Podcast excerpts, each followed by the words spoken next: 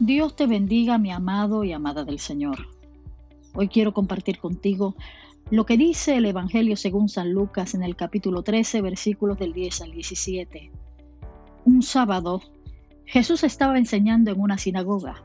Allí había una mujer que tenía 18 años de estar jorobada. Un espíritu malo la había dejado así y no podía enderezarse para nada. Cuando Jesús la vio, la llamó y le dijo, Mujer, quedas libre de tu enfermedad.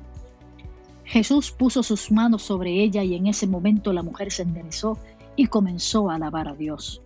El jefe de la sinagoga se enojó mucho con Jesús por lo que Jesús había hecho en un día de descanso obligatorio. Por eso le dijo a la gente que estaba reunida, la semana tiene seis días para trabajar y uno para descansar. Ustedes deben venir para ser sanados en uno de esos seis días, pero no en sábado. Jesús le contestó, ¿a quién tratan de engañar? Ustedes llevan su buey y su burro a beber agua el día sábado, y esta mujer vale mucho más que un buey o un burro, porque es descendiente de Abraham. Si Satanás la tuvo enferma durante 18 años, ¿por qué no podría ser sanada en un día sábado? Cuando Jesús dijo esto, sus enemigos quedaron avergonzados. El resto de la gente, en cambio, se puso muy feliz al ver las cosas tan maravillosas que hacía Jesús. No olvidemos que en el tiempo de Jesús la mujer no tenía valor. Según la historia, ningún hombre, menos un ramido, hablaba con mujeres en público, mucho menos las tocaba. Recordemos que el valor de una mujer era derivado de los hombres, así que lo que Jesús está haciendo es histórico. Mire qué maravilloso. La Biblia dice que Jesús la vio. Así que de ser una espectadora, esta mujer comenzó a ser participante de la gracia divina.